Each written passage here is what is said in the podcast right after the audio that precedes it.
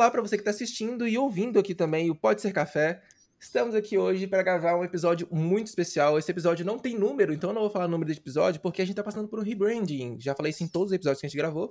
Estamos passando por um rebranding, então eu não sei que número de episódio que é esse, não sei quando que esse episódio vai sair, mas é um episódio muito legal que a gente tá tendo aqui agora. A gente tá com o Bruno aqui e também estamos com o Ettore. O Ettore todo mundo já conhece, né, Ettore? Mas dá um oizinho. Oi, gente, tudo bem? Acredito que você já deve me conhecer de episódios anteriores ou por conta do Pad Branding, mas meu nome é Ettore, eu já fui professora do Matheus e vou continuar sendo agora na pós. Tenho, publicita tenho, tenho formação em publicidade, coordeno a pós em diversidade e inclusão e trabalho com marketing também. E estou vestindo uma camiseta que eu recebi hoje de alto valor com a nova marca do Café com Briefing. Para quem só está ouvindo e você pode ver depois no YouTube, eu sugiro que você veja. Mas estou com uma camiseta preta, estou adorando aqui essa nova marca e tô, tô me... ah, e, também depois eu vou, vou beber dessa água, mas também estou com a minha com a minha térmica, que eu vou fingir que é café, mas é água, porque eu gosto, já bebi minha, o meu tanto de café que eu posso hoje. E é muito e bom estar tá aqui. Não paguei para ele falar isso, gente. Exato, não pagou, gente. Tô fazendo isso de forma orgânica. E é muito bom estar tá aqui de novo com vocês e principalmente com o Bruno, um convidado de alto calibre.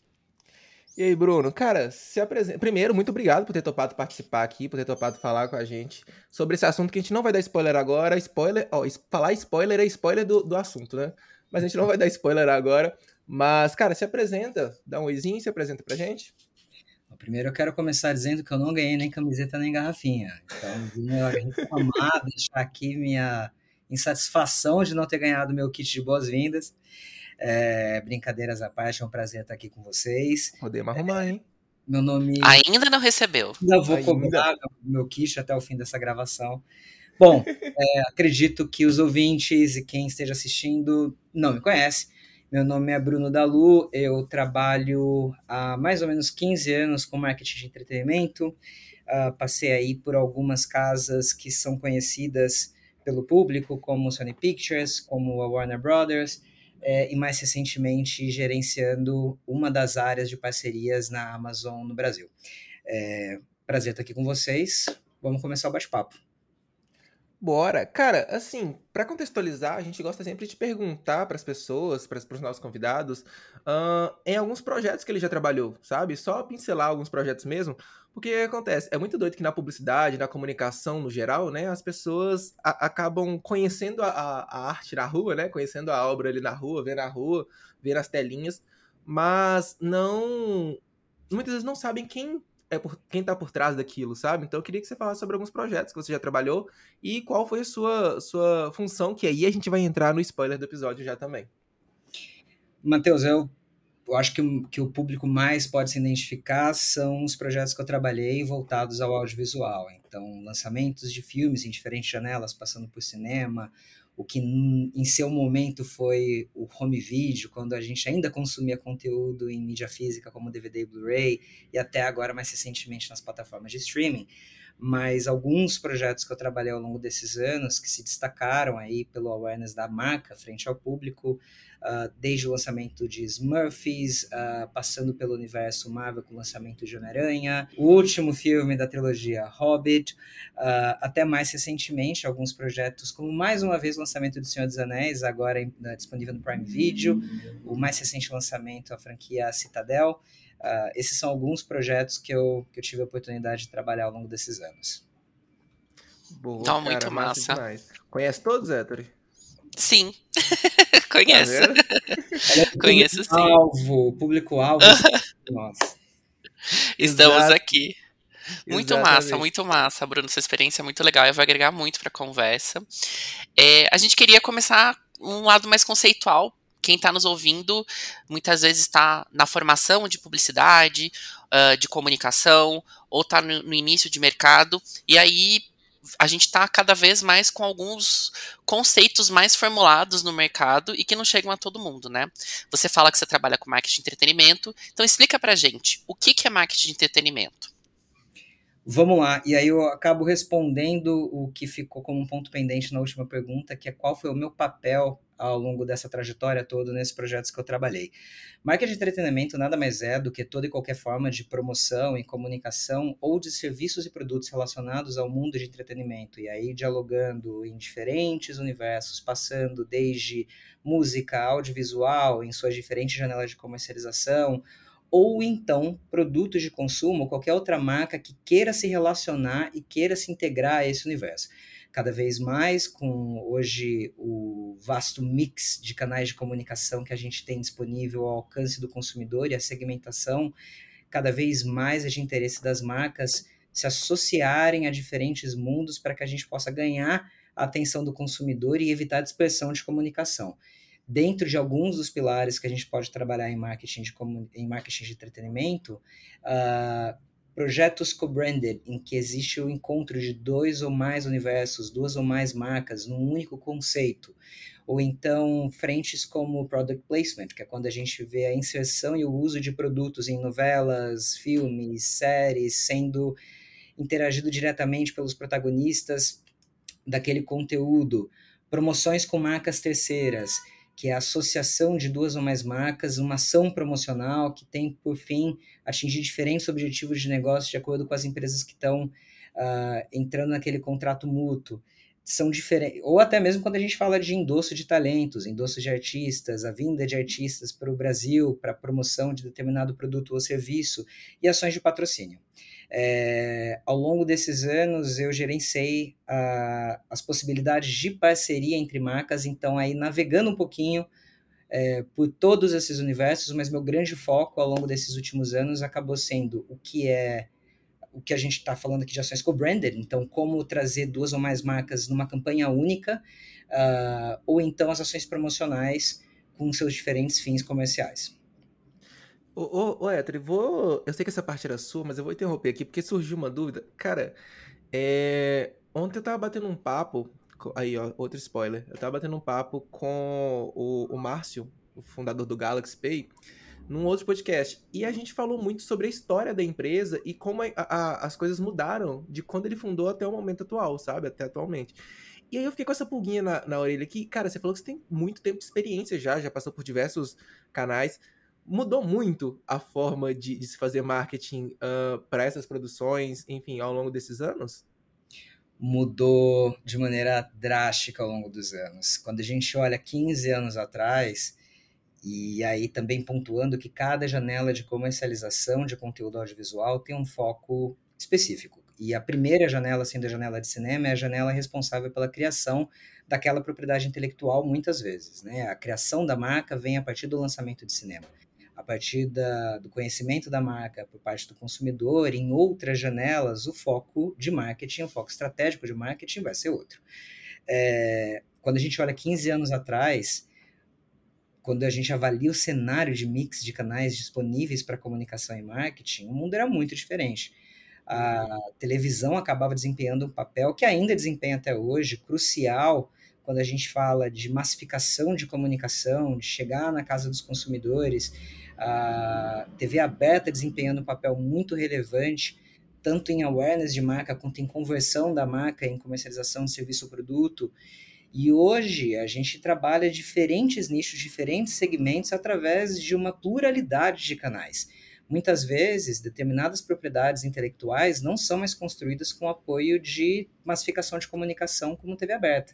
Muitas vezes, a, a estratégia toda de marketing pode ser desenhada exclusivamente com canais online, chegando com uma estratégia de segmentação a quem é o público-alvo, quem é o target primário daquela campanha que de fato vai ter afinidade com aquele lançamento.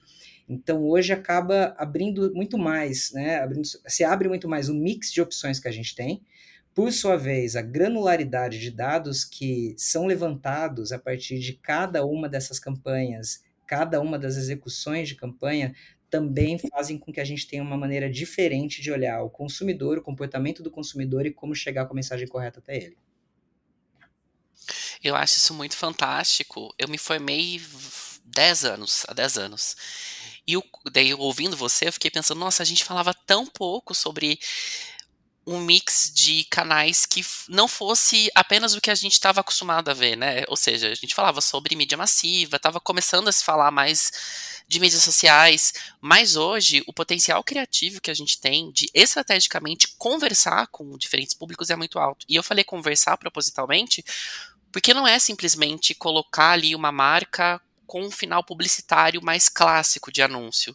Mas é você trazer o entretenimento, é você trazer a informação, é você trazer a diversão. Que para mim isso é fantástico. Essa, né, Matheus foi meu orientando no TCC, né, da gente uhum. falar sobre essa hibridização que que Matheus também e o grupo dele falaram, né?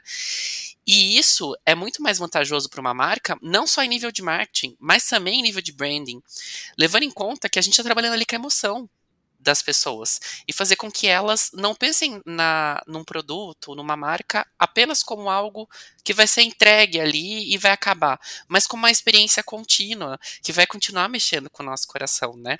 Então, ouvir você falando assim de, de quanto isso mudou me faz também pensar em como o marketing, a publicidade, a comunicação mercadológica, felizmente mudou nesse sentido, né? Eu, eu me senti um pouquinho. Que você pontuou, e realmente, quando a gente olha nesses 15 anos que se passaram, a receita do bolo era a mesma. As campanhas de comunicação para a criação de uma marca estavam destinadas à televisão aberta, a gente naquele momento nem TV paga tinha, jornal, rádio, revista, outdoor.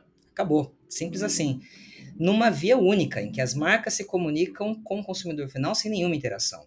E hoje você bem pontuou, Etória, as marcas estão abertas no espaço de diálogo mútuo, é um caminho de duas vias. Então, é uma interação com o consumidor que há 15 anos atrás nunca existiu. Isso vale para o bom e também para o ponto de atenção. oh, eu, vocês comentaram sobre isso, e aí eu comecei a tentar lembrar um pouquinho de como que era antigamente, né? Então, eu, eu lembro, assim, eu lembro de alguns filmes que eu assisti no cinema anos atrás. E o, o filme que eu lembro que eu assisti no, no cinema foi Homem-Aranha 3, aquele do Sam Raimi, da, da primeira trilogia, né? E eu lembro que as publicidades na televisão eram aquilo: uh, teaser, trailer, tá, tá, tá, dia tal nos cinemas. Cara, tem tanto tempo que eu não vejo isso uh, na televisão não sei se sou eu que não tô assistindo televisão, se realmente não tem mais. Mas tem tanto tempo que eu não assisto, não vejo isso. Eu ia te falar isso. Talvez você não seja mais o público-alvo que seja uhum. impactado pela campanha em TV aberta. É, ainda existe, Matheus. A TV ainda desempenha um papel muito importante. Quando a gente fala de um país como o Brasil, com 200 milhões de habitantes, não é toda a, a população que a gente tem em território nacional que tem acesso à internet de alta velocidade, que tem acesso a aparelhos de telefonia móvel. Então a TV aberta ainda desempenha, desempenha um papel muito importante quando a gente fala na criação de uma marca e como comunicar essa marca na casa de todos os brasileiros, na grande maioria dos brasileiros. Então, é, ainda existe, mas, de novo, não é mais uma estratégia única, já não é mais a receita do bolo aplicada para toda e qualquer marca que vai ser construída. É, isso vai realmente mudar de acordo com o posicionamento daquela marca e, principalmente, com o público-alvo que a marca quer se relacionar.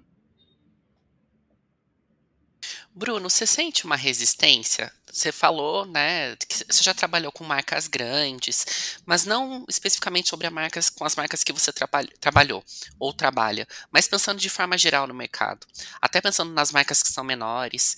Você acredita que a ideia de marketing de entretenimento já está evidenciado para as marcas? Elas entendem a importância, elas percebem que isso é um movimento que não é uma tendência, mas que chegou para ficar?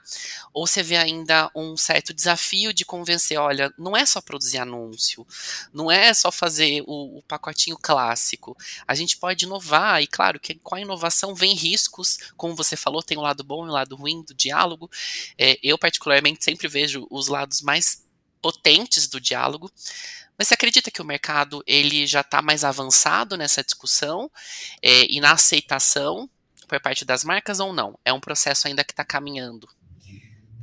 Eu vou te responder pela minha experiência trabalhando com diferentes marcas ao longo desses anos todos. É, há uma aceitação muito maior nas possibilidades de associação e aí eu não falo nem só com o universo de marketing de entretenimento, não, mas também entendendo a potência que as ações de parceria têm na amplificação de comunicação, na expansão de comunicação até diferentes bases e públicos distintos.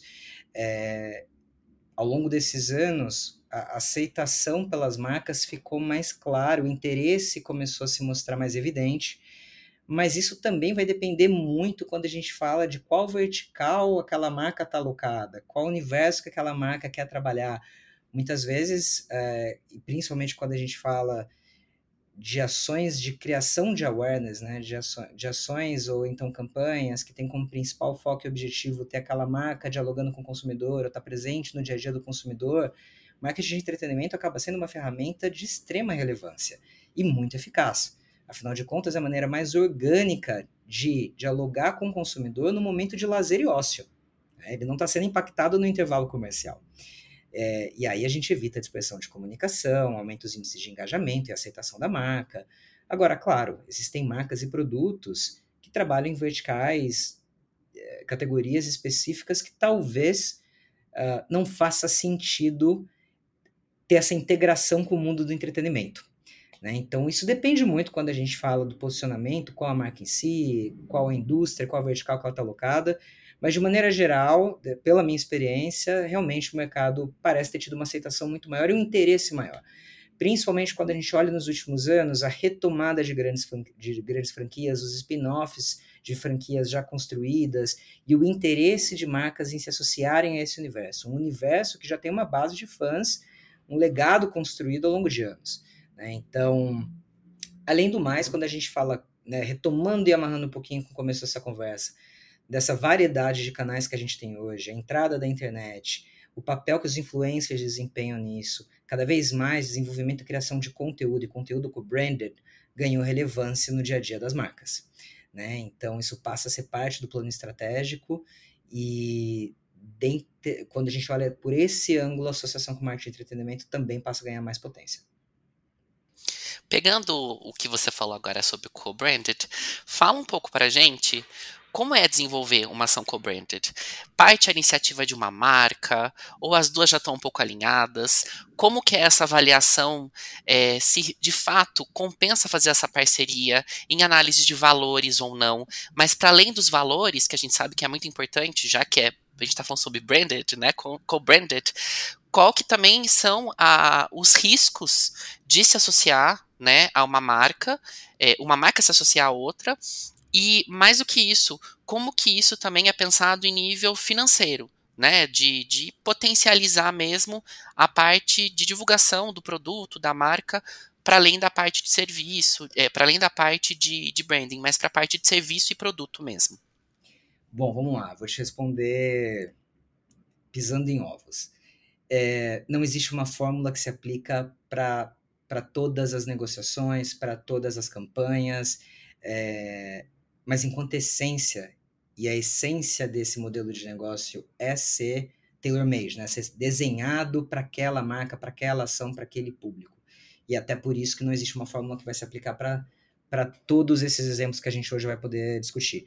Mas de maneira geral, quando a gente olha conceitualmente, esse trabalho começa com uma definição estratégica do entendimento de uma dessas marcas antes é, desse encontro, desse primeiro contato comercial para o desenvolvimento de uma campanha de marketing uh, é o entendimento estratégico do alinhamento de posicionamento de marca, de alinhamento de público-alvo, se os objetivos estão ou não alinhados naquele momento entre aquelas duas marcas.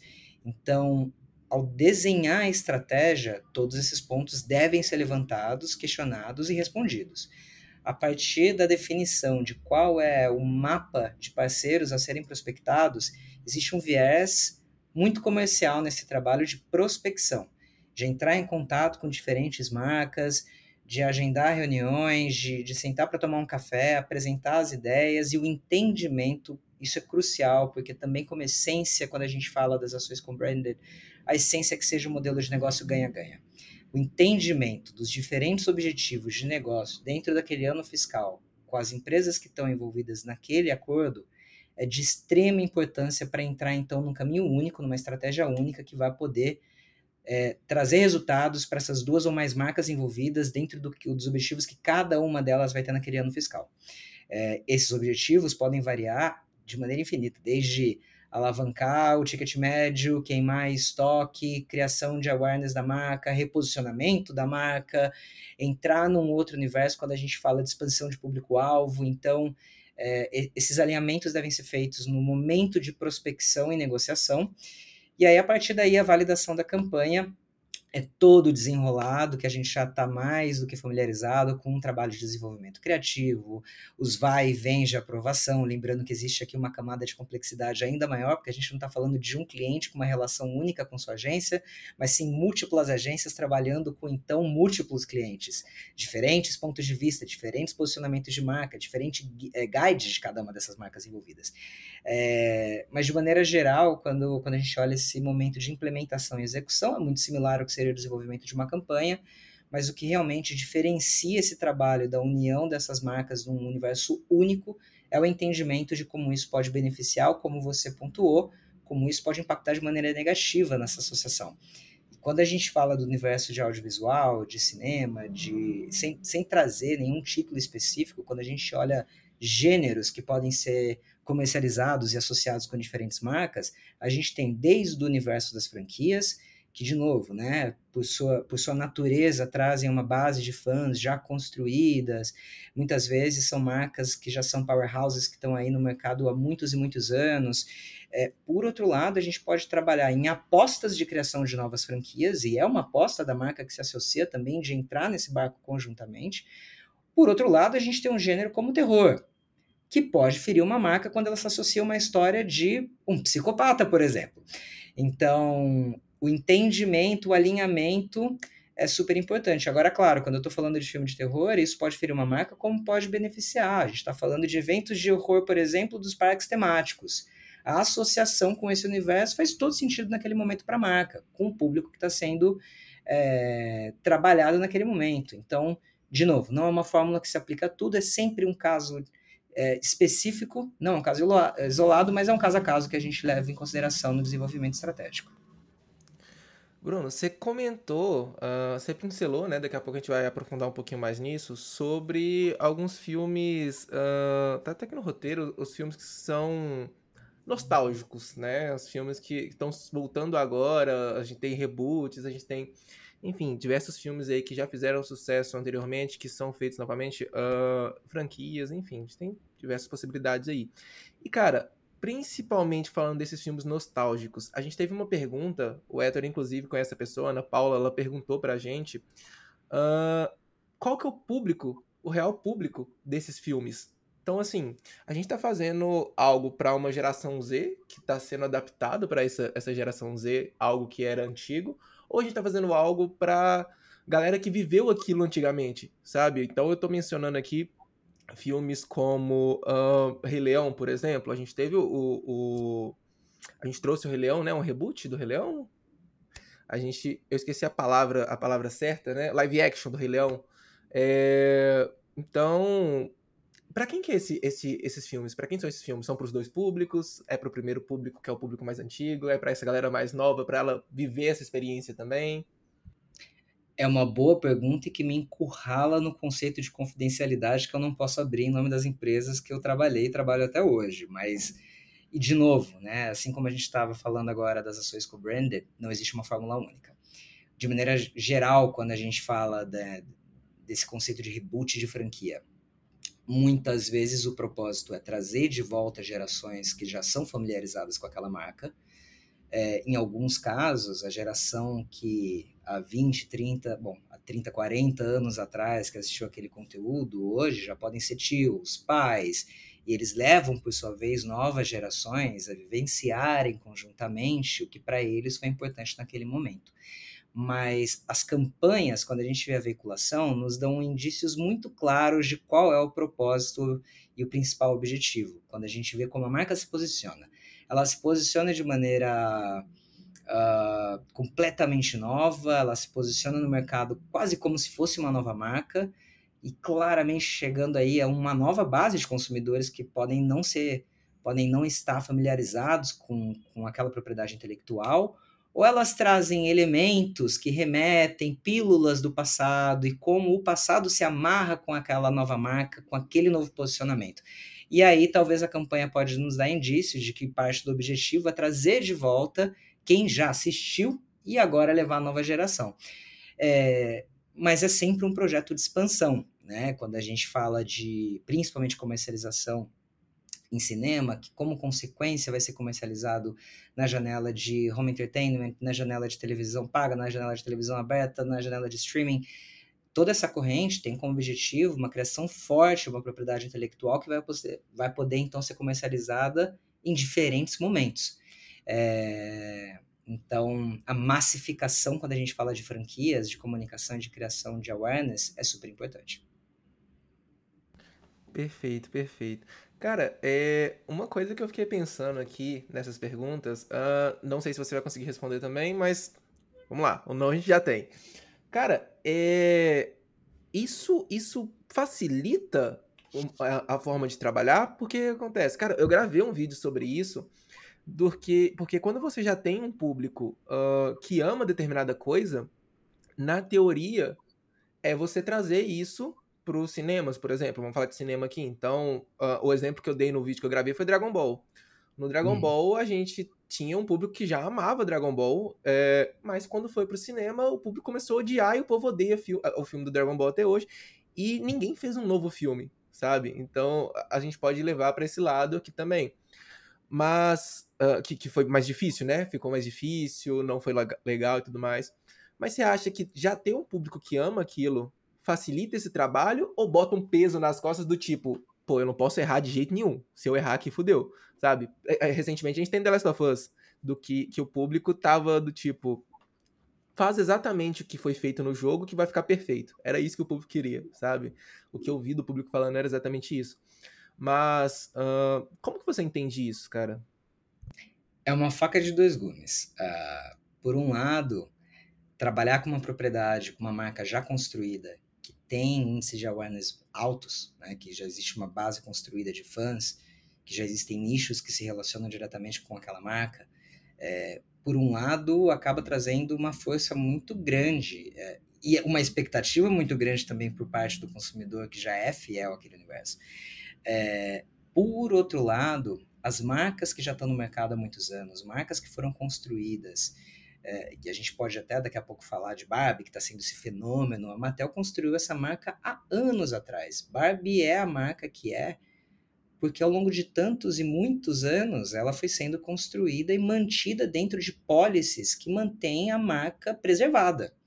Né? De maneira como principal regra aqui, a marca não pode sofrer nenhuma alteração, a não ser que a, a, o proprietário daquela marca, não sei que a Mattel ao longo dos anos queira reposicionar a marca, queira chegar a um novo público, mas quando a gente fala de franquias, universo de cinema, né, trazendo universo Marvel, universo DC, uh, ah, mesmo universo de franquias infantis, Barbie mais uma vez, bom, mas elas são as marcas que são, porque ao longo desses anos todos, elas construíram um posicionamento muito forte, muito sólido, frente ao consumidor e frente ao mercado. E é por conta disso que o grande desafio de trabalhar com grandes franquias, franquias e marcas já construídas, são as limitações que o marqueteiro pode vir a encontrar ao trabalhar com essas marcas. Quando a gente cria uma marca nova, a aposta de uma nova franquia, uh, o conceito de flexibilidade é muito maior, é muito mais amplo. Né? A gente tem mais liberdade ao construir aquela marca. Trabalhar com uma marca muito forte, ela vem acompanhada de uma série de policies que muitas vezes são muito restritas. E que, de novo, isso não é negativo, porque é isso que faz a marca ser o que ela é. Mas para um gestor de marketing, muitas vezes isso acaba sendo um grande desafio. Perfeito, cara. Pode falar, Ettore. Não, é o que eu fico pensando a partir do que você está comentando, Bruno. É, vou viajar, tá? Mas, ó, durante muito tempo, nós, pessoas, fomos cobradas de sermos muito coerentes, com identidades muito, muito fixas e tudo mais. Hoje a gente já prega que a gente não, que a gente é múltiplo, que a gente é fluido e tudo mais. E eu acho curioso que as marcas ainda são cobradas de terem um posicionamento, de terem um propósito, de terem valores muito fixos e muito coerentes no decorrer do tempo. Apesar disso, eu tô sentindo que a gente está começando a viver uma inflexão, um movimento de mudança, em que as marcas elas estão se permitindo com muito cálculo de risco, terem um pouco mais liberdade de mudarem. E eu acredito que isso tem a ver com que tudo que você tem falado aqui na nossa conversa, da gente se inserir em novos universos, da gente conversar com outros públicos, né? Isso também tem objetivos é, comerciais. A gente sabe disso. Daí eu vou fazer uma pergunta que eu nem sei se faz muito sentido, mas eu vou fazer. Você acredita que a possibilidade de flexibilização das marcas vai acontecer com mais força a partir de agora? Ou você acha que a tendência é que a gente fique cada vez mais restrito por um controle da marca, por já que as pessoas são tão livres, já que o mundo está com tanta crise, já que a gente está vivendo essa loucura, ah não, as marcas elas vão me dar segurança. Eu sei que eu posso confiar naquela marca, então com ela eu consigo segurança. O que, que você acredita? Que a gente está indo para um caminho de mais flexibilidade ou talvez de menos flexibilidade do que as pessoas esperam das marcas e de como as marcas estão lidando com o que as pessoas esperam delas? Eu vou, eu vou te responder separando minha resposta em dois pilares. O primeiro deles é o mundo que estamos todos inseridos, né? Tanto consumidores quanto marcas. E as marcas precisam acompanhar a evolução que o mundo, ao longo desses anos, tem, tem, tem mudado. O mundo está mudando, as marcas têm que mudar, elas têm que acompanhar. E quando a gente fala no conceito de pluralidade, de diversidade, de equidade e inclusão, quando a gente amarra isso ao universo de audiovisual, faz todo sentido que o consumidor, até com propósito comercial, possa se identificar naquela marca, possa se identificar naquele conteúdo. Isso é muito importante. Mas isso também traz um valor de marca que é de extrema relevância. E hoje as marcas têm um peso político. E aqui eu não estou falando de política, não estou falando de governo, eu estou falando de um posicionamento de como essas marcas olham para a humanidade como um todo, como elas, como elas enxergam os valores no mundo em que elas estão inseridas. Né? Então, uma marca que acaba abraçando diferentes causas que hoje são discutidas pelo mundo em que vivemos, é uma marca que, por sua vez, pode se abrir a novos universos e muitas vezes também pode se fechar a específicos segmentos. Mas a maneira como ela se posiciona é de extrema importância. E hoje, uma marca que não se posiciona não mais sobrevive no mundo em que a gente está. É, a gente, no começo dessa conversa, falou que marca, marcas hoje no universo de redes sociais estão ali expostas por uma interação, por um diálogo com o consumidor final o posicionamento também faz parte disso. E mais uma vez, não estou pontuando posicionamento político em relação ao governo, não. De como essas marcas enxergam o mundo, de como elas lidam com questões que estão sendo debatidas e discutidas pela sociedade. Por outro lado, pilar 2, quando a gente fala de flexibilização da marca, existe a atualização das marcas, renovação das marcas, reposicionamento de marcas e elemento de marcas que eu, como gestor, muitas vezes questionaria o porquê. Exemplo, acabamos de pontuar a Barbie. Vocês, como consumidores e gestores de marketing, conseguem enxergar a Barbie sem associação à cor cor-de-rosa? Como posicionamento dessa marca, que foi construído ao longo de tantos anos. Isso não significa que não deixa de ser uma marca que dialoga com um público plural, que, que eh, não é por conta do cor-de-rosa que ela não vai se posicionar como uma marca que visa pluralidade, que visa equidade, que visa inclusão mas existem elementos, específicos elementos daquelas marcas que ao longo de tantos anos que foram construídos, que se elas não são, se esses elementos não são preservados, se eles são descaracterizados, eles podem descaracterizar a marca. Né? Então, quando a gente fala de flexibilidade, existe um cuidado muito grande em como a gente também consegue manter o que o consumidor tem como associação, o que remete experiências, muitas vezes visuais, auditivas, emocionais, da relação que o consumidor construiu com a marca ao longo de tantos e tantos anos. Então, eu, como gestor, é, sou o primeiro a apoiar a atualização das marcas, é, das suas corporações, mas quando a gente fala de posicionamento é uma coisa, quando a gente fala de flexibilização de como usar aquela marca de uma outra maneira, é, acho que tem elementos que a gente tem que sempre levar em consideração pela percepção e ângulo do consumidor final. Boa. Só contextualizando para as pessoas aqui que estão só ouvindo, quando ele perguntou sobre uh, se a gente enxerga Barbie sem o rosa, a gente balançou a cabeça negativamente aqui, tá? Esquecemos que a gente está gravando para as duas, duas coisas. Pode continuar, Héctor? Ai, amei sua, sua resposta, Bruno. Muito boa. É, e é isso, é a preservação de uma essência, né? E, e, e, quando a gente fala sobre memória de marca, lembrança de marca, tem vários, vários pontos que são sociais, que são de valores, que são estéticos. E que se a gente não traz isso, é isso. Para que trabalhar então lembrança de marca, né? E a gente sabe que a lembrança ela tá ligada ao afeto. E a gente quer que as pessoas amem marcas, né? As marcas que a gente trabalha, a gente quer que elas sejam amadas, né? Eu, eu fugi do roteiro, gente, desculpa, mas assim, eu não podia perder essa pergunta, tá? Mas Pois aí é, a eu gente. tenho uma outra aqui também. Vai lá. Fora do roteiro. Cara, ah, com sua experiência, com o que você pode falar, é, eu queria saber se, se. Vamos lá, por exemplo, a gente enxerga muito, muito marcas que marcas deveriam se unir quando elas geralmente já têm algo em comum. A gente vai falar daqui a pouco como Azul e Smurfs, né? Que foi um projeto que, que você participou. Mas, cara, e, e quando rola ah, das marcas elas cada uma tem algo muito peculiar? Vamos, vou te dar um exemplo, tá? Aí eu quero saber o seu, o seu ponto de vista sobre isso, do tipo, sei lá, vamos supor Barbie e Nubank. Barbie é conhecida por ser rosa, Nubank é conhecido por ser roxo. Os dois têm isso muito forte. Você enxerga que isso é uma parceria que é impossível de acontecer? Ou você acha que, tipo, seria um lado, vai ter que ceder, ou dá pra adaptar? Como que você enxerga isso? Não, de maneira alguma é um empecilho. E lembrando, né? é, deve ser uma associação ganha-ganha. O que se ganha, né, é claro que algum ponto de afinidade deve existir, e a gente vai agora passar por alguns deles. É, mas o, o que se ganha vai de acordo com o objetivo daquelas duas marcas. Seja criação de awareness, seja reposicionamento de marcas, seja aproximação ao novo público. Eu não tenho a resposta do Nubank dentro desse exemplo que você trouxe. Agora, algum ponto de afinidade deve existir. Essa afinidade pode transitar entre afinidade de público-alvo, é, afinidade de posicionamento de marca, afinidade de momento de expansão, ah, alguma afinidade deve existir.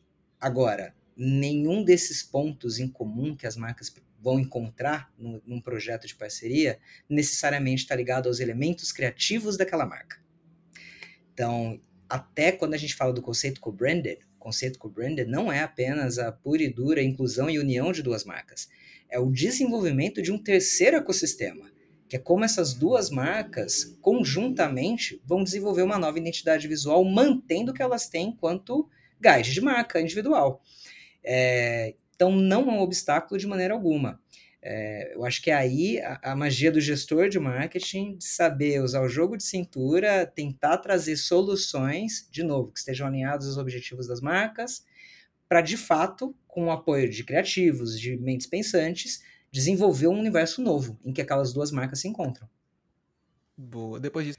Cara, então como que você enxerga isso das empresas, uh, elas precisarem ter o maior alcance, mas elas não têm controle em um mundo uh, digital. Cara, o falecido Twitter, né, o X, ele e as outras redes sociais também, eles não, não dão para a empresa essa possibilidade de controlar tudo que é falado ali.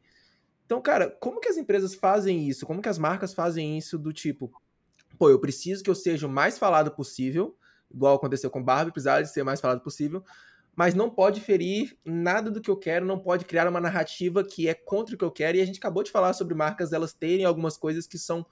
Uh, que alicerçam aquela marca, né? São coisas que são imutáveis ali. Cara, como que você, que você enxerga isso? E como que você acha que é possível fazer isso? Bom, não é possível, né? Ninguém tem controle em cima do comportamento do usuário na internet. Você disse e bem pontuou, é um mundo sem lei. Da mesma maneira que pessoas são canceladas e elas voltam a existir de uma hora para outra, o mesmo pode vir a acontecer com marcas.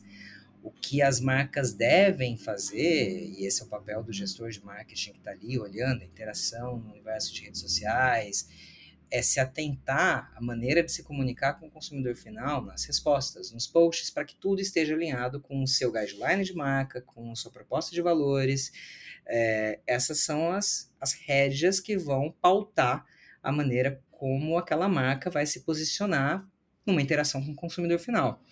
É, a gente vamos aqui falar de uma fanpage de Homem-Aranha, que foi um dos exemplos que a gente trouxe. Homem-Aranha, numa resposta uma interação com o consumidor final, nunca vai usar palavrão, nunca vai ser agressivo. Isso fere o que ele tem enquanto personagem, enquanto marca. Né? Então, os guidelines da marca pautam a narrativa mas controle sobre o que é falado, sobre o que é dito, Não há. Existem, existem ações para mitigar, é, combater o, o, que pode estar sendo dito, falado, é, o papel de imprensa, né, o papel do, do, do, gestor de PR, é, também é super importante em construir uma narrativa sólida e coerente para com aquela campanha como um todo, ou então dentro de como aquela marca se posiciona frente ao mercado, seja B2B ou B2C, é, mas controlar o que o consumidor pode vir ou não a falar, esse é o mundo sem lei. Agora, é. claro, para um gestor de marketing que toma suas uh, decisões em cima de dados, falar bem, mal, o que está sendo dito, é de extrema importância. Muitas vezes, é, o que está sendo dito, mesmo que de maneira negativa, pode ajudar a que o time de marketing, que as agências de marketing que estão trabalhando o desenvolvimento, a criação daquela marca, o reposicionamento daquela marca, seja a estratégia qual for, a reajustar os ponteiros se necessário. Então, são indícios que no passado a gente só tinha fazendo sessões de pesquisa com consumidores, com uma pequena amostragem de consumidores. Hoje a internet nos proporciona uma coleta de dados no universo muito mais amplo. Então, acho que é saber utilizar da maneira mais positiva o feedback do consumidor final dentro desse mundo que ainda não tem tanta lei. Perfeito. Cara, aqui a gente comentou um pouquinho sobre o seu trabalho dentro de uh, Smurfs e Azul, né? Cara, uh, contextualiza pra gente como que foi, o que você pode falar sobre isso. Conta pra gente um pouquinho. Sim, esse é um projeto que eu particularmente tenho muito carinho. Muitos anos já se passaram. É, eu tive a oportunidade de gerenciar esse projeto em 2011, no momento em que a Sony Pictures estava lançando essa, essa nova franquia dos Smurfs. Até então, Smurfs tinha sido um desenho animado exibido pela TV Globo na programação matinal do show da Xuxa na década de 80. Uh, ah, anos se passaram até que em 2011 houve esse reboot da marca, uhum. é, lançando então na janela de cinema uma nova proposta. É, os Smurfs em CGI, em animação gráfica, é, interagindo com seres humanos no mundo real o que a gente viu pela primeira vez no cinema, pelo, pelo menos que eu me lembro da minha experiência como consumidor, em Roger Rabbit, na década de 90. Então era uma nova proposta de um, de um novo mundo com os mesmos personagens. Então, boa parte do objetivo que a gente tinha, e aí amarrando com o que a gente falou no começo dessa conversa, era trazer de volta quem já era familiarizado com Smurfs, assistindo e conhecendo a marca pelo desenho animado da TV Globo na década de 80, voltando agora para a sala de cinema por sua vez, muito possivelmente com seus sobrinhos, com seus filhos, e aí apresentando boa parte do que é esse universo representativo naquele momento, agora para uma nova geração. A, a criação de marca, apesar de Smurfs já ser uma marca construída, Uh, existia um objetivo muito grande de massificação da comunicação, de chegar a diferentes públicos, de trazer associações de marca que pudessem trazer ainda mais peso para aquele lançamento naquele momento. Uh, era um lançamento evento, era uma das maiores apostas daquele ano para a distribuidora. E as associações com marcas como McDonald's, como Azul, foram super importantes para que a gente pudesse endossar ainda mais a força que aquele lançamento tinha, a força que aquela marca tinha. A associação com Azul, é, por questões óbvias, fazia todo sentido desde o início. Nas sessões de brainstorm, o nome da Azul surgiu logo nas primeiras discussões. A gente está falando de uma marca que se posiciona como uma marca azul, com personagens de cor azul, num mundo que o azul entra como um elemento diretamente associado àquela marca. Uh, mas não apenas esse era o ponto é, de, de, de, coerência que a gente tinha com o encontro dessas duas marcas. Na verdade, Smurfs era lançado no início de agosto, o que, como consequência, tinha sua campanha de marketing e comunicação toda implementada ao longo do mês de julho, mês das férias, férias escolares. Por sua vez, a Azul, que vende lazer, que vende viagem, através da Azul Aéreas ou Azul Viagens, também estava trabalhando a comunicação dos seus pacotes de viagens, de passagens com promoções específicas para as férias, para as férias da família em julho. Então fazia todo sentido naquele momento a união dessas duas marcas, buscando realmente a amplificação da comunicação, a amplificação dessas bases de consumidores impactadas por uma campanha co-branded, no universo em que os Smurfs voaram pela Azul pela primeira vez. Isso se desdobrou em diferentes frentes, desde campanhas co-branded, com mídia impressa, com paid media e social, uh, ações que a gente teve, os personagens literalmente voando dentro da aeronave da Azul, o Smurf encontrando a Smurfette quando ele chega no aeroporto, com uma proposta de viralização de conteúdo, de gerar um conteúdo que tivesse algum tipo de identificação com o consumidor final e com a experiência que ele ia viver ao voar com Azul. É, e trazendo toda a força daquele lançamento naquele momento. Então, de fato, foi um case é, que, de novo, eu tenho muito carinho ao longo da minha carreira é, e que fazia todo sentido, em diferentes frentes tanto com a afinidade público-alvo que a gente tinha, a, a, afinidade que a gente tinha na sazonalidade das campanhas e como aquelas duas marcas se encontravam também quanto posicionamento. Cara, perfeito. Assim, eu lembro dessa campanha e depois que você entra na faculdade, você tem um olhar totalmente diferente de tudo que você já viu na sua vida, né? Então, mas é muito louco de perceber que esse olhar ele não mudou tanto do tipo, pô, na, minha, na época que eu vi isso, eu tinha 11 anos, 12 anos, e para mim fazia muito sentido é, das duas coisas azuis, né? E hoje em dia ainda faz. Quando eu entrei na faculdade, eu continuei percebendo aquilo. Porque tem muita coisa que você vê e depois você fala, é sério que rolou isso? Rolou essa campanha realmente? E, cara, continuou realmente fazendo muito sentido. Então, eu achei muito massa isso. Tá vendo, Matheus? Eu... Marqueteiro desde criança. Desde criança, tá vendo? No DNA. já conhecia, já sabia de tudo que tava ali. Cara, eu tenho uma outra pergunta rapidinha, rapidinha, prometo que é rápido, Diga. que é a questão de trazer uh, essas pessoas, esses atores, quando no caso é, filmes, né, trazer os atores uh, para eventos, para o último que a gente teve foi o, o Chris Hemsworth participando do Podpah, foi uma coisa assim, que eu falei assim, sério que ele foi coisa louca. Cara, isso uh, ajuda muito na divulgação, isso no marketing em si, isso é uma estratégia pensada lá do começo, porque o que acontece? Quando eu vi isso, essa questão do Chris, uh, o Igão, né, que é host do Podpah, ele falou assim que ele estava no Brasil e surgiu a possibilidade dele falar no Podpah, sabe? Então, pelo que eu entendo, pelo que eu imagino, talvez eles não saíram dos Estados Unidos, uh, ele é britânico, né? Acho que ele é britânico. Talvez eles não saíram de lá com isso mapeado, com isso pensado, sabe? Mas chegou aqui e enxergaram uma oportunidade. Você consegue falar pra gente como que funciona isso? Se isso tudo realmente já é mapeado, se isso já é pensado, se surgem oportunidades, enfim. Surgem oportunidades, sem dúvida, eu não posso falar pelo Chris Hemsworth. O que eu posso te dizer é que, como toda e qualquer ação de marketing, nada é o acaso, tudo é muito bem pensado, planejado. Uh, e ai de um gestor de marketing que faz com que a, a execução vá acontecendo sem planejamento. É um erro uhum. brutal. A vinda de atores para o Brasil tem um propósito muito claro, que é a geração de conteúdo. É, é, sempre o foco foi a imprensa. O talento vem para promoção, assim como um artista, um cantor, vem para poder promover seu disco, para promover sua nova turnê, o mesmo acontece com o lançamento de um filme, uma série, um conteúdo audiovisual. Né? O talento que vem, vem com um propósito muito claro de gerar matéria, de gerar conteúdo, é, muitas vezes de se aproximar do público-alvo, mas o foco é muito em torno da estratégia de imprensa. É, e aí que a gente vê as entrevistas entrarem no Fantástico, diferentes canais, diferentes sites, diferentes blogs, é, entrevistas com influenciadores. É, isso tudo é muito bem pensado e estruturado é, de acordo com aquele lançamento, de acordo com o talento, enfim.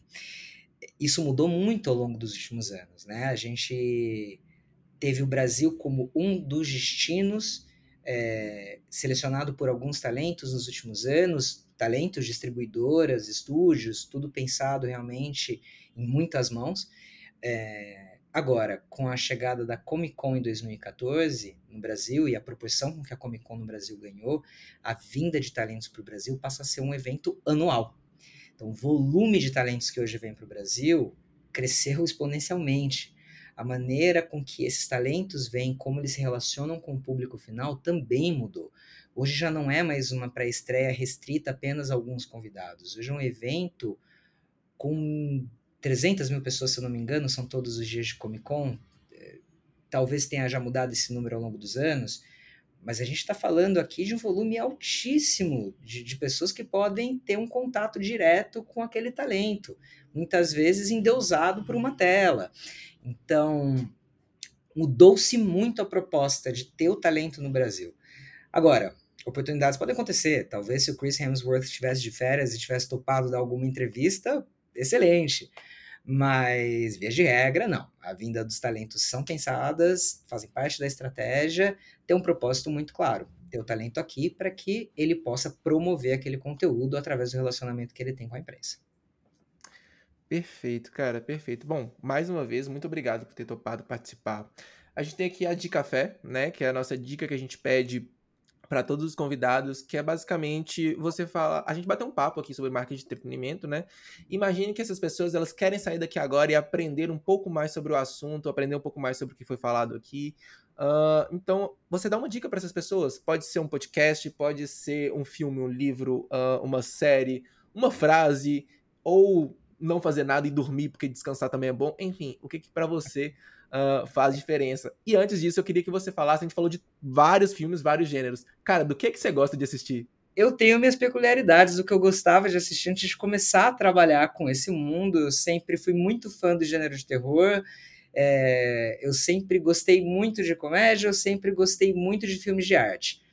Ao longo desses anos, eu fui exposto a outros gêneros que até então não tinha tanta familiaridade. Acredite ou não, o universo de heróis, todas essas franquias. Eu não até então tinha sido público-alvo e eu aprendi a experimentar, a gostar e cada vez mais consumir ao longo dos anos.